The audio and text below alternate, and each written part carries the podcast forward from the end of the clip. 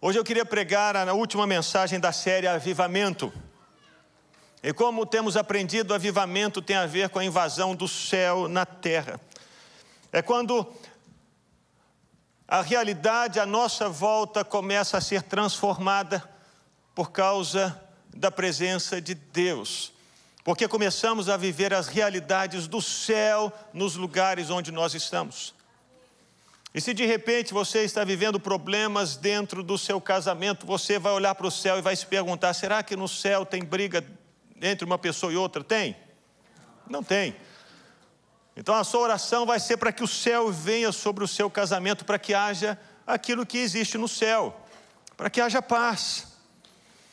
Se existe alguma situação no meio dos seus filhos, os seus filhos estão longe do caminho do Senhor, estão rebeldes, existe rebeldia no céu, sim ou não? Não. Por isso a nossa oração é para que o céu venha sobre a vida dos nossos filhos, para que eles amem o Senhor Portanto, o avivamento tem a ver com essa invasão do céu na nossa vida, na nossa casa, no nosso ambiente de trabalho e em todos os lugares por onde nós andamos. Precisamos orar por avivamento. Precisamos orar por essas intervenções de Deus na nossa vida, na nossa casa, no nosso trabalho. Se existe uma oração, meus irmãos, que é a mais importante, a que precisamos fazer sempre, é essa de Abacuque: Senhor, aviva a tua obra, torna-a conhecida. Ou como Jesus nos ensinou, assim como nos céus a vontade do Pai é feita, assim também que essa vontade seja feita na terra. Faça-se a tua vontade assim na terra como ela é no céu. Isso é avivamento. E obviamente você há de concordar comigo que Deus deseja fazer isso, não é verdade? Se Deus não quisesse trazer a realidade do céu à terra, Jesus não teria vindo ao mundo. Jesus não teria morrido na cruz e não teria ressuscitado. Deus simplesmente teria deixado a terra, a humanidade, a nós mesmos de canto, de lado. Mas porque Ele não quer isso, porque Ele quer mudar a nossa história, Ele desceu do céu e veio à terra como nós cantamos. Deus deseja mudar as realidades. Mas algo que nós, muitas vezes, nós, nós esquecemos. É que ainda que Deus queira mudar a realidade da nossa vida e a nossa volta, Deus decidiu não fazer isso sozinho. O avivamento depende de mim e de você. Ainda que o avivamento seja uma obra exclusivamente de Deus, essa obra de Deus acontece em resposta às nossas ações. Nunca existiu nenhuma intervenção de Deus no mundo, nunca existiu nenhuma intervenção de Deus na vida de ninguém, senão em resposta às orações de uma pessoa. Deus não age no mundo senão em resposta às orações de alguém. Se estivermos vivendo uma vida passiva, nós nunca veremos nenhuma mudança na nossa vida, na nossa casa, na nossa história. E não podemos jamais acusar Deus, dizendo: Deus, o Senhor não faz nada. Dos céus, Deus vai dizer: Mas você não pede, mas você não age, mas você não se movimenta, mas você não ora.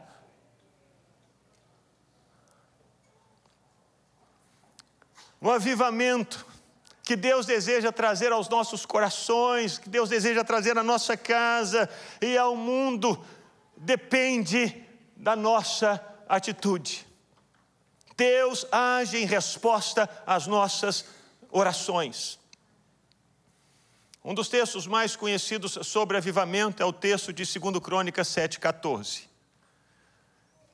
É que diz: Se o meu, vamos ler todos juntos? Se o meu povo, que se chama pelo meu nome, se humilhar, orar, me buscar e se converter dos seus maus caminhos, eu ouvirei dos céus, perdoarei os seus pecados e sararei a sua terra. Deus deseja sarar a terra. E você há de concordar comigo de que existe muita doença na terra. Coisas absurdas estão acontecendo em todo o tempo. Essa semana, por exemplo, lemos um artigo que dizia que na Califórnia eles estão querendo aprovar uma lei em favor do infanticídio. O que é isso? Eles querem aprovar uma lei dando aos pais o direito de matarem uns filhos depois de 28 dias de nascidos.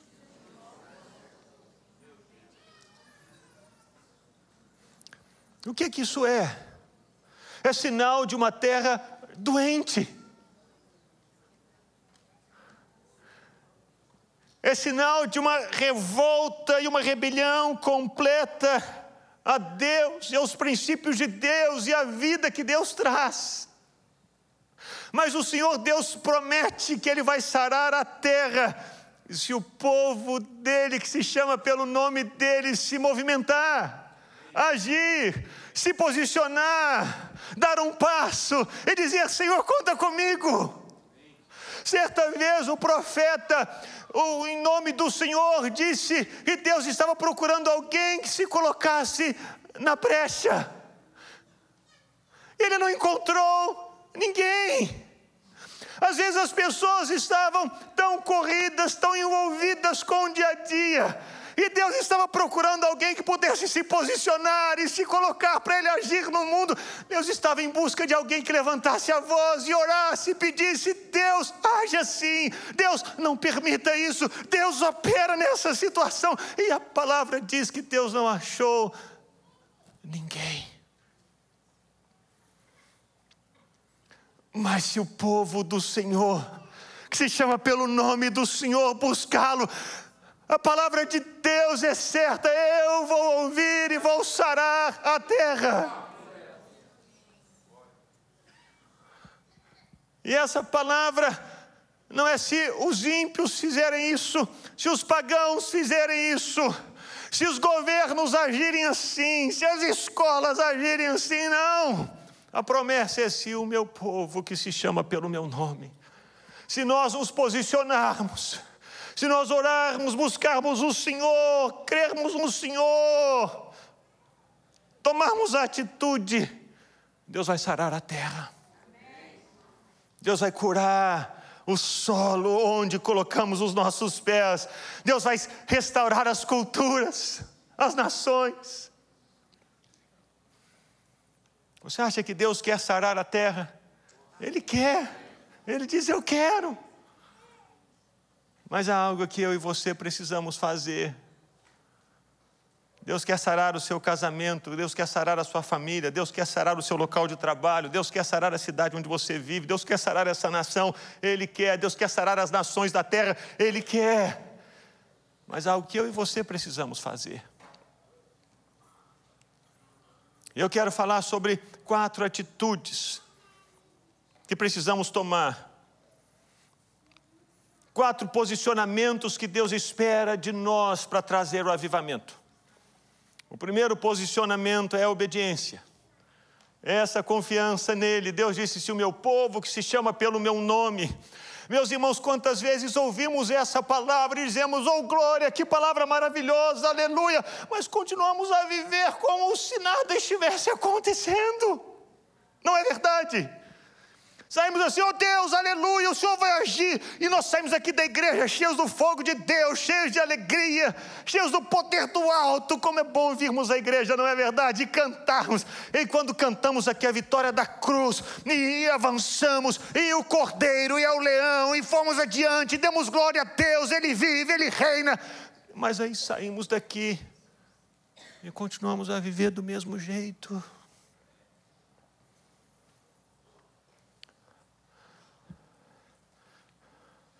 Como se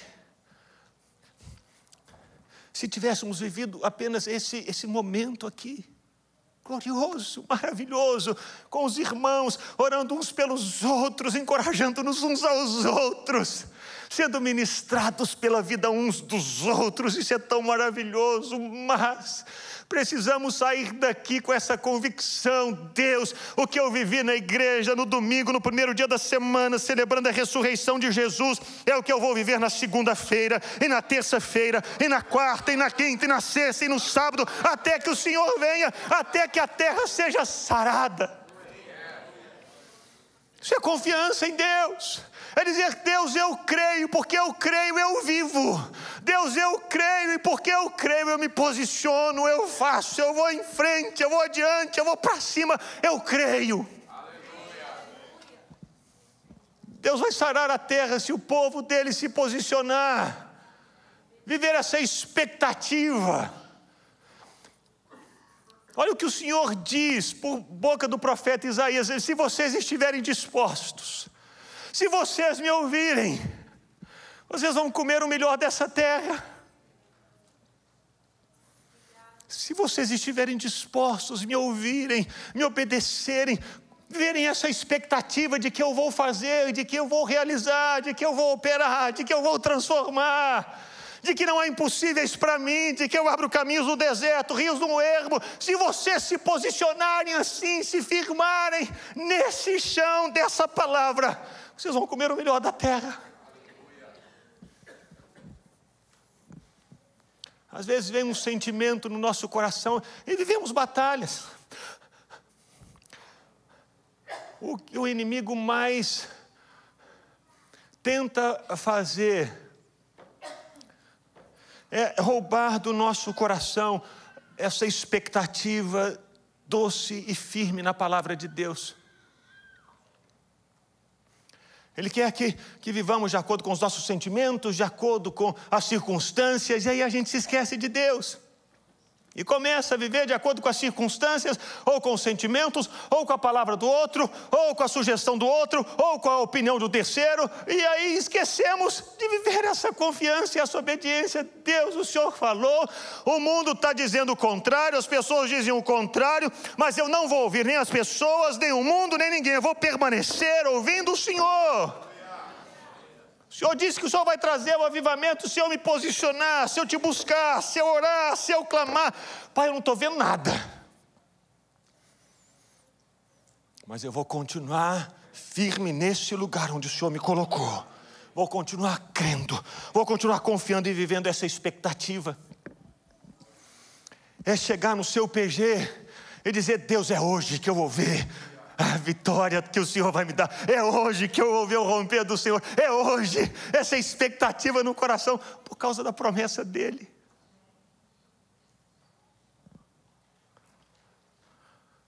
Esse é o primeiro passo, essa é a primeira atitude para o avivamento. Deus, eu obedeço. Eu obedeço porque eu confio. Eu obedeço porque a tua palavra é mais importante para mim. Eu obedeço porque a tua palavra ela vale mais do que as palavras de quaisquer outras pessoas. Eu obedeço porque a tua palavra é mais poderosa do que quaisquer outras palavras. E por isso eu vou me firmar nela. Eu tenho essa expectativa.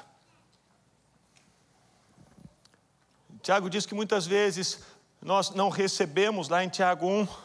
Sabe por quê? Porque às vezes nós somos como as ondas aqui do mar de Pompano de Deerfield. Elas vêm e vão. Instáveis. Ora a gente quer, Aí depois a gente esquece. Aí a gente quer de novo, Deus, agora eu vou. Aí a gente deixa para lá. Aí nós vamos juntos de novo. Aí depois. Às vezes temos esse ânimo dobre que Tiago fala, e Deus diz: vocês acham que vocês vão receber alguma coisa? Não vão. Inconstantes, com as ondas do mar. Portanto, primeiro, primeira postura para esse avivamento, esse romper de Deus na sua vida e na sua casa, é esse posicionamento de confiança em Deus e por causa da confiança eu obedeço. Aconteça o que acontecer, custe o que custar, o que for, eu não desisto. Mas há uma segunda postura que precisamos eh, tomar e que Deus espera de nós para derramar o avivamento, que é, eu tenho certeza que você já conhece, que é a oração. Segundo Crônica 7,14 diz: Se o meu povo que se chama pelo meu nome se humilhar e orar, e me buscar, e se converter dos seus maus caminhos.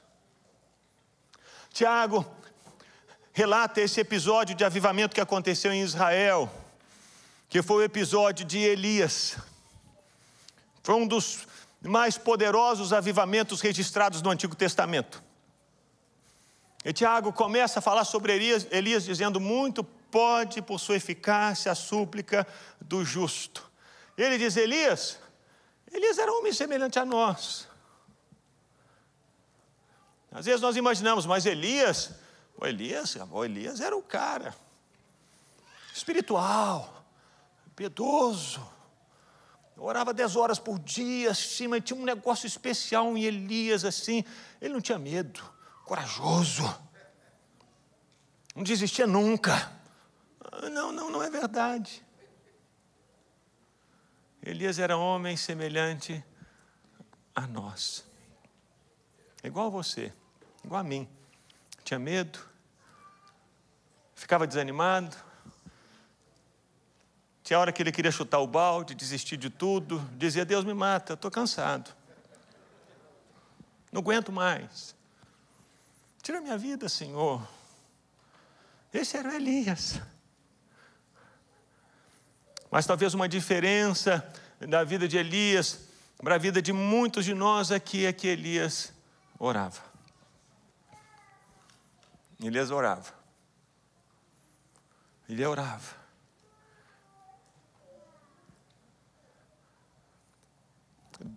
Deus traz mudança no mundo em resposta às orações.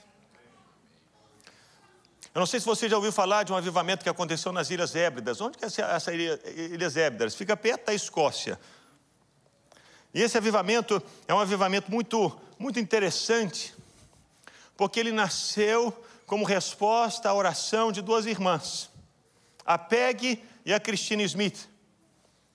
Uma tinha 84 anos, outra 82. Uma era cega e a outra tinha artrite, andava corcunda.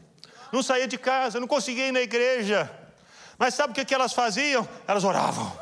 Elas oravam. Elas diziam: Deus envia o avivamento, Deus envia o avivamento. Eu não consigo sair daqui, eu não consigo enxergar, o meu corpo está doente, mas eu sei que o Senhor pode trazer o avivamento. Isso não vai me impedir de orar, isso não vai me impedir de clamar, isso não vai me impedir de buscar, isso não vai me impedir de interceder e dizer: Deus, aviva a nossa terra. Às vezes você diz assim, pô, mas Elias, puxa vida, Elias era profeta, mas a Pegue, a Cristina? Eram duas mulheres, idosas, doentes, mas que sabiam o poder da oração.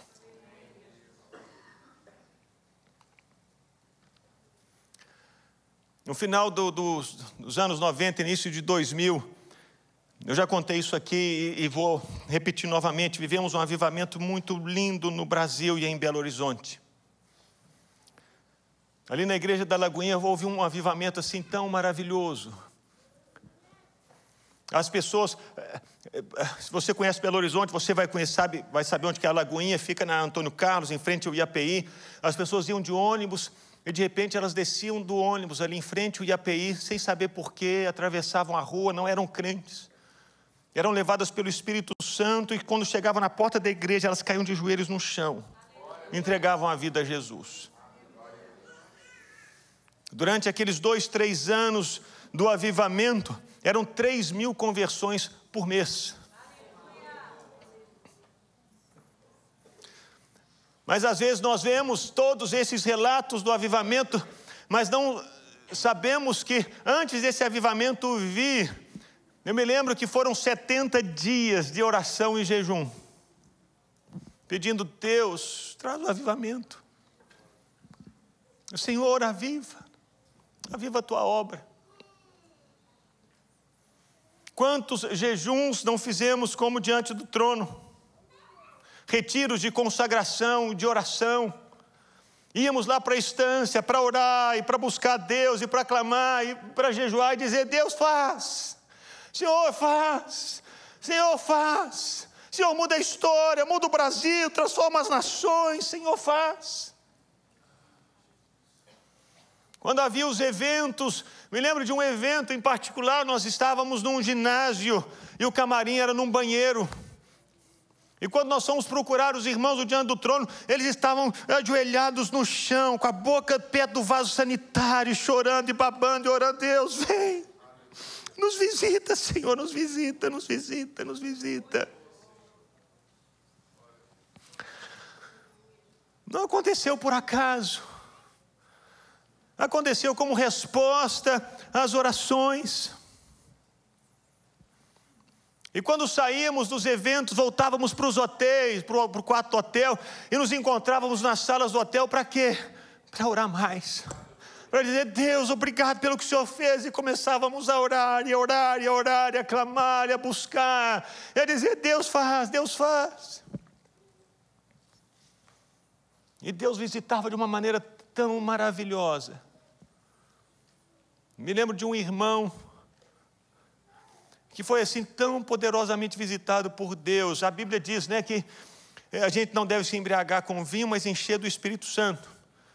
E lá no Pentecoste, quando algumas pessoas viram os apóstolos, disseram assim: beberam demais. E Pedro disse: espera aí, são nove horas da manhã. O que está acontecendo aqui é o cumprimento da promessa que Deus fez a Joel, que ele derramaria o Espírito sobre toda a carne, os vossos filhos e filhas profetizarão. Mas por que, que as pessoas achavam que os apóstolos estavam bêbados? Porque pareciam bêbados. Isso aconteceu lá numa sala de hotel com o irmão do diante do trono. De repente ele ficou, meus irmãos, ele ficou bêbado. Tivemos que colocar um óculos escuro nele para entrar no avião. Por isso eles não vão deixar esse menino embarcar. Ia carregando o irmão, o irmão dando glória a Deus e chorando, dizendo, oh, Deus é lindo, Deus é lindo, oh, Deus é maravilhoso. Horas e horas e horas assim. Agora, você me perguntar assim, por que isso aconteceu? Eu não sei. Mas foi uma experiência como essa do Pentecostes. Porque havia oração, por que, que houve aquelas milhares de pessoas e milhões de pessoas? Meus irmãos, isso é Deus.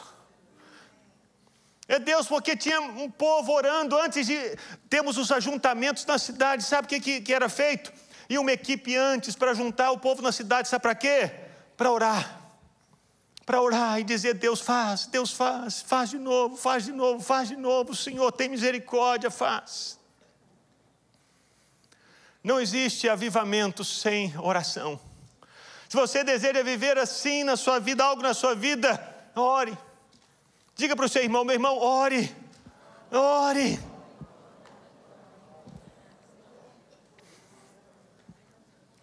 O avivamento vem em resposta às orações. Alguém disse que 99% dos avivamentos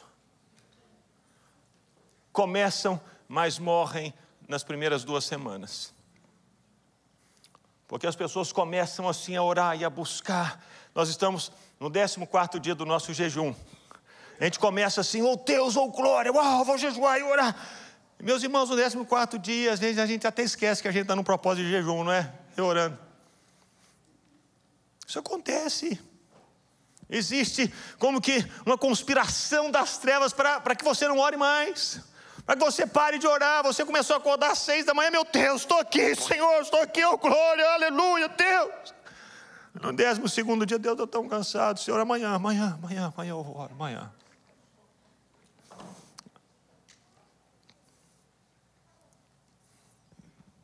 Aí o amanhã não chega, não é? Amanhã chega amanhã, oh glória, amanhã, Senhor, orando, Deus, faz. O avivamento sempre vem em resposta às nossas orações. Orações insistentes e perseverantes. Deus faz, Deus faz, Deus faz. Mas há uma terceira atitude que precisamos tomar para que o avivamento venha que é a confissão.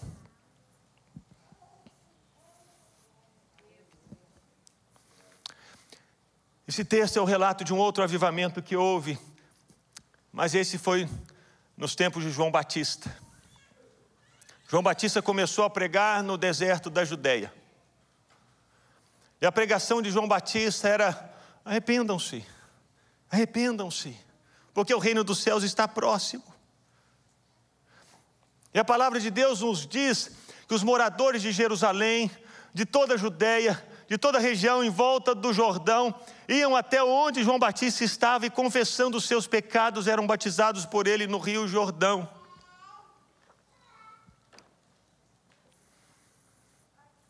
É o que diz segundo Crônicas 7,14: se humilhar e orar e me buscar e se converter dos seus maus caminhos. Não existe avivamento se não existe confissão. E confissão é, é, é abrir o coração para que a luz de Deus entre nos quartos escuros do nosso coração. E de repente nós começamos a ficar incomodados com algumas posturas da nossa vida, começamos a ficar incomodados com algumas palavras que demos, começamos a ficar incomodados com o modo como nós agimos com o nosso cônjuge, ou com os nossos filhos, ou com o nosso funcionário, ou com o nosso patrão, ou com o motorista 995. Isso nos incomoda aquilo começa a nos deixar desconfortáveis. E então a gente diz: Deus, me perdoa. Hoje eu gritei com meu filho, Senhor me perdoa. Hoje eu agi mal com minha esposa, Senhor me perdoa. Hoje eu não respondi bem. O meu patrão, Senhor me perdoa. A pessoa não consegue mais conviver com a casa bagunçada. Isso é confissão. Confissão é dizer: Deus, eu fiz isso, me ajuda. Deus, eu agi assim, tem misericórdia. Foi exatamente isso que essas pessoas fizeram no Rio Jordão. Elas foram confessando os pecados e dizendo: Senhor, eu cobrei mais do que eu deveria. O produto era tanto, eu vendi por mais, porque eu queria ganhar dinheiro em cima daquele sujeito que parecia tão bobo. Ou eu excedi no modo como eu tratei Fulano, Deus me perdoa. Isso é confissão. Não existe avivamento se não há confissão, se a luz não entra no quarto do nosso coração e nós não, não ficamos desconfortáveis. De repente nós vamos começar a ficar assim: meu Deus, o que, que eu fiz? Houve um avivamento na reforma protestante com Martinho Lutero, imagino que você já ouviu falar dele. Ele começou a buscar Deus porque ele tinha sede.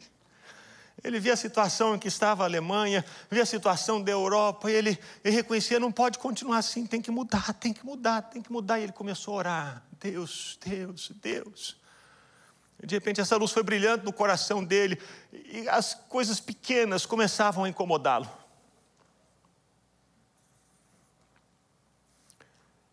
E então ele ia até o pastor, né, o, o superior dele, para dizer: Senhor, eu tenho que confessar um pecado.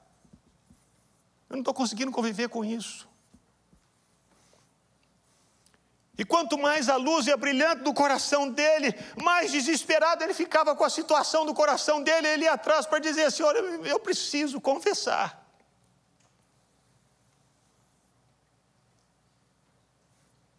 E não é por acaso que houve uma transformação na Europa por causa desse homem, não é?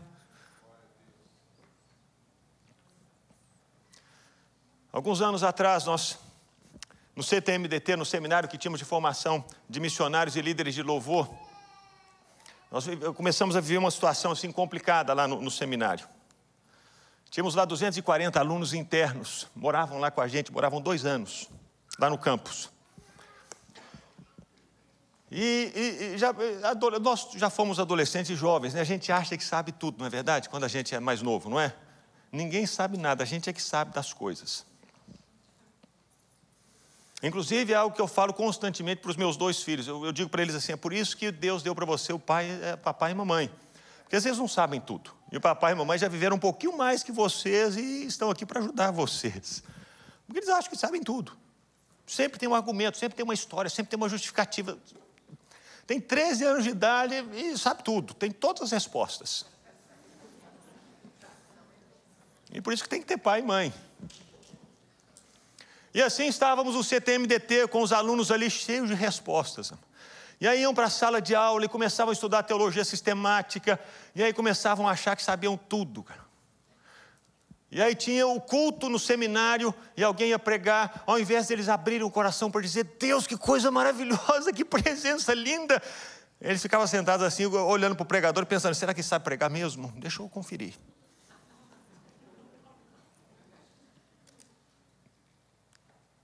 Meus irmãos, imaginem um ambiente de uma comunidade assim, com um grupo de, achando que sabe tudo. E começou aquele ambiente de julgamento ali dentro do seminário, e aquela divisão dentro da escola, uma coisa terrível. Aí Deus me deu uma estratégia, meus irmãos. Nós alugamos seis ônibus. Eu disse, gente, nós não vamos ter aula agora nesses próximos três dias e nós vamos lá para um sítio, longe daqui, e nós vamos fazer três dias de jejum e oração e vamos ler as cartas de Paulo. E jejum só com água e chimarrão. É jejum, oração e chimarrão. Mas eu não quero ir, não, mas vai, nós vamos todo mundo, nós vamos para lá. Vai ser lindo, cara. Vai ser glória. Vocês não estão sabendo tanto a Bíblia, vamos ler as cartas de Paulo, não é? Vamos ver o que Paulo tem para nos ensinar. E fomos, meus irmãos. Três dias. Só oração, Bíblia, carta de Paulo chimarrão e água. Só, só. Me lembro da primeira noite. Tinha um, um, uma igreja, né, uma capela lá nesse sítio. E aí já estava na primeira noite, a gente se sentava e ia ler as cartas de Paulo juntos, e cada um no canto, às vezes em grupos, aí de três em três horas nós nos reuníamos lá na capela para conversar. O que, é que Deus falou com você? Ah, nós acabamos de ler Romanos. E aí, o que, é que Deus falou com você em Romanos? A gente abria para as pessoas conversarem sobre aquilo que haviam lido. Na primeira reunião, assim, ah, a justificação pela fé predestinados, a soberania, ou Calvino, aquele negócio assim, eu sei demais. E essa foi a primeira reunião. Falei, glória a Deus. Então vamos ler mais Paulo, vamos orar mais. E a gente volta daqui a duas horas. E fomos ler 1 Coríntios. Aí tivemos o um segundo momento. E os irmãos já estavam assim, mais quebrantados, né? Paulo falando assim, ó, quem que é? é Paulo, Cefas, Apolo, Cristo. Será que Cristo está dividido? É o que Paulo fala em 1 Coríntios, não é? Os irmãos já estavam assim, meu Deus, o que está acontecendo? Nós moramos numa comunidade aqui e, e a gente está falando mal de um e de outro. Falei, vamos ler, glória a Deus, vamos ler 2 Coríntios. Daqui a duas horas a gente volta. Quando chegou às 10 da noite, meus irmãos, me lembro como se fosse hoje. Um dos alunos se levantou, ele era casado, ele e a esposa estavam lá. Ele olhou para os colegas e disse assim: gente, a gente quer enganar quem? Está na hora da gente começar a falar o que realmente o está dentro do coração da gente. E a gente é soberbo mesmo, orgulhoso. A gente começou a falar mal de Fulano, de Beltrano, de Cicrano. Você, você lembra? Você me chamou no canto para falar mal de Beltrano? Meus irmãos.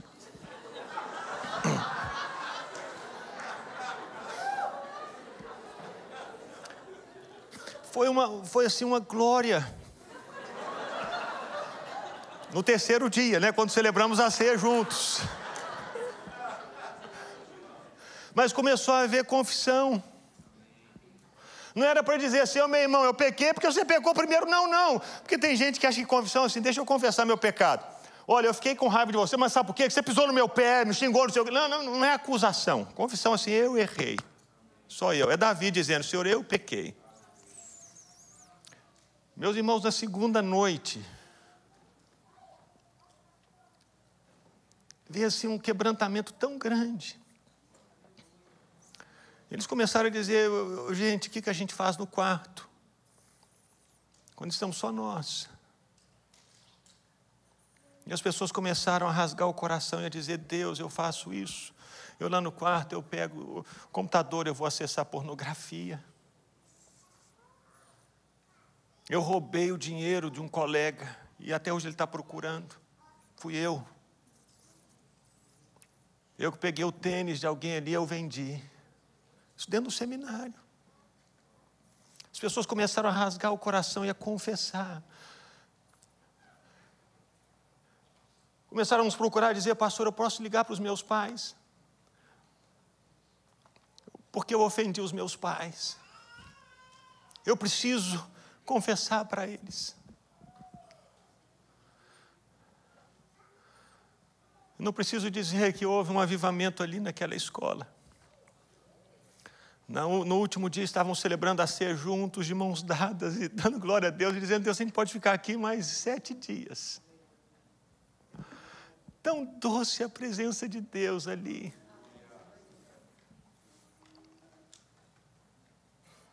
Deus despertou e alcançou o coração daqueles jovens. E 200, eram 240, 200 saíram para os campos missionários. Ficaram um ano servindo em outros lugares com esse coração aquecido. De repente, as noites no seminário eram noites de adoração e oração. Eles iam para os quartos e aí, pastor, a gente pode fazer uma vigília? Pode. A gente pode pregar na penitenciária, a gente pode ter uma comunidade ali, a gente pode alcançar a comunidade. Deus alcançou o coração deles.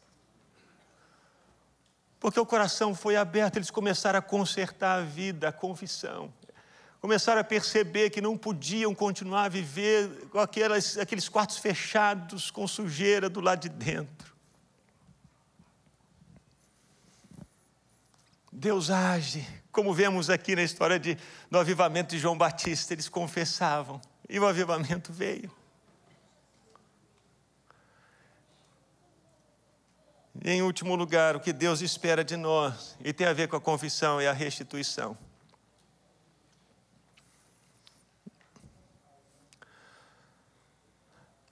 Eu coloquei o texto de, de Zaqueu, mas em 2 Crônicas 7,14 nós lemos: E se converter dos seus maus caminhos. Tem a ver com deixar de andar numa direção para andar em outra. Fazer o, o oposto daquilo que estava fazendo antes. Tem a ver com essa restituição. Deus, eu roubei, eu, eu feri, eu fiz um voto e não cumpri. E Deus, eu confesso o meu pecado, mas eu, mas eu lesei alguém. Eu preciso restituir. Foi o que Zaqueu fez. Aqui eu disse: Senhor, eu vou dar metade dos meus bens aos pobres, e se eu roubei alguma coisa de alguém, eu vou restituir quatro vezes mais. E a resposta de Jesus a Zaqueu e as pessoas que estavam ali foi: Hoje houve salvação nessa casa. Por causa da postura de Zaqueu, eu vou restituir. Eu vou devolver o que eu roubei. Eu não vou reter aquilo que não é meu. Eu não posso. Eu não posso. Quando Deus começa a despertar o nosso coração, começa a ver em nós esse desejo, Deus, eu preciso restituir. Deus começa a nos lembrar de coisas que fizemos lá atrás e que nós precisamos restituir. Me lembro desses alunos do CTMDT, que foram lá na secretaria da escola, porque a, o, os pastores enviavam o, o recurso para eles pagarem a escola, e acertaram com a escola, e eles pegavam o dinheiro e compravam tênis, cara. Aí pegavam o dinheiro e ia no shopping. E não éramos um seminário, então a gente não mandava ninguém embora, né? Mas sentava, eu conversava, meu filho, conversei com o seu pastor, com o seu pai, com a sua mãe. Os professores estão dando aula aqui, temos que pagar o salário dos professores. Não, pastor e tal. Eu estava andando com tênis novo, da hora, né? Lá no seminário. Aí veio esse avivamento. Eles foram lá na secretaria, chamava Rejane. Eu lá na Rejane falei, senhor Rejane, eu preciso acertar aqui. Eu preciso acertar. Eu sei que eu estou devendo, comprei esse tênis. Eu não posso ficar com esse tênis. O avivamento faz isso. Começa a incomodar o nosso coração para acertarmos a vida. Eu me lembro que eu fui na África do Sul em 90, acho que foi em 97. Fui participar de, um, de uma conferência lá. Encontrei uns jovens da, da, da, do povo da etnia Xhosa. E eles viram minha Bíblia, uma Bíblia que eu gostava demais. Minha primeira Bíblia, né, quando eu voltei para Jesus, uma vida nova. Eu falei, me dá essa Bíblia. Eu falei, não, essa é minha, mas eu vou mandar para vocês, né, do Brasil. Meus irmãos, eu esqueci de mandar a Bíblia para eles. Um dia eu estava orando e o Senhor começou a me incomodar. Você prometeu.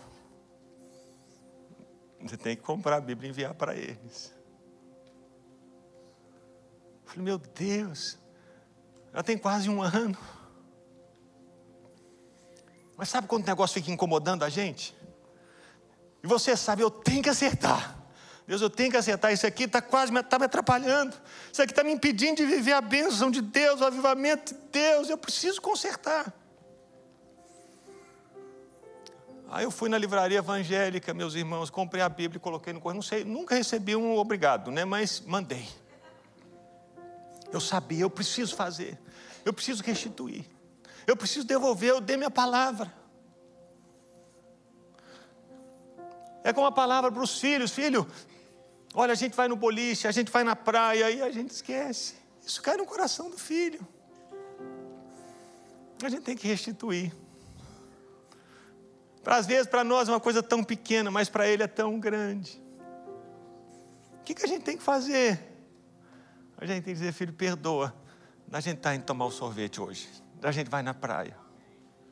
A gente vai passear. A gente vai assistir um filme.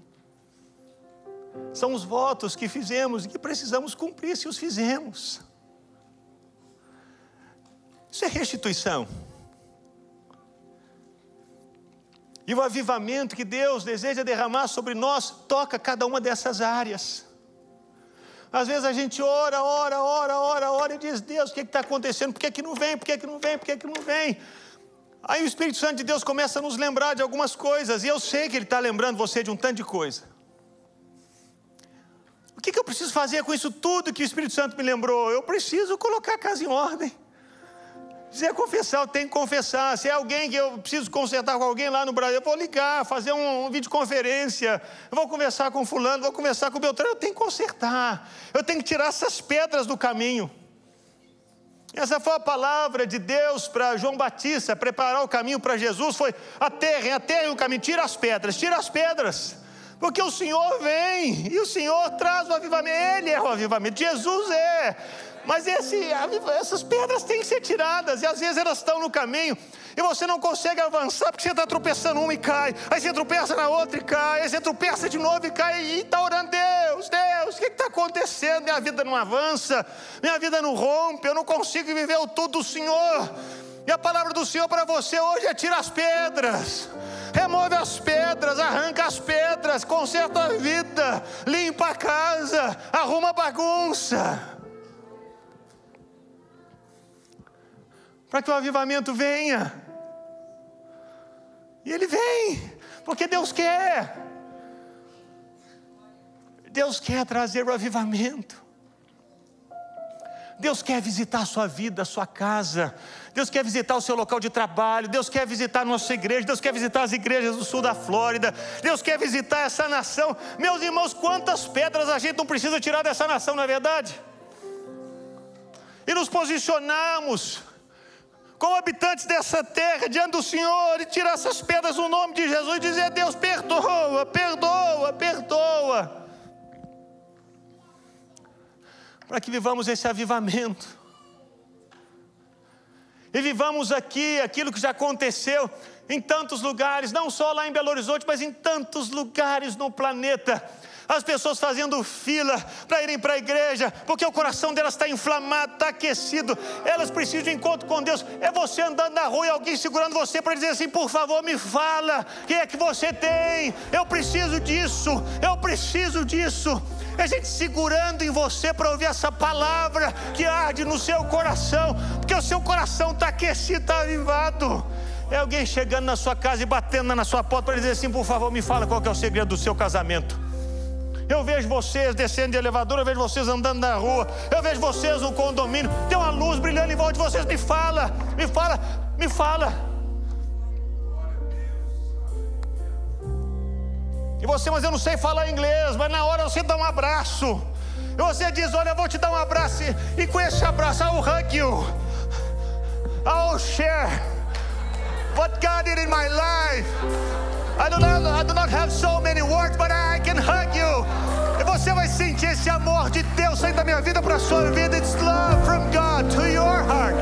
E você vai compartilhar. e não vai haver resistências. É Deus, é Deus na sua vida, porque você removeu as pedras, as pedras no seu coração, as pedras na sua casa, as pedras na sua família, preparando o caminho para o Senhor, porque Ele quer vir, o Senhor quer vir, Ele quer fazer coisas novas. Quantos querem viver essas coisas novas de Deus? Então fique de pé no seu lugar. E se há algo que o Senhor, o Espírito Santo mostrou a você hoje, que você precisa consertar e acertar, o que é que depende de você? O que é que depende de você? Então acerte agora, acerte agora. Acerte diante de Deus. Acerte diante de Deus, feche os seus olhos e aí no seu lugar comece a orar. E acertar diante de Deus, e acertar isso diante de Deus.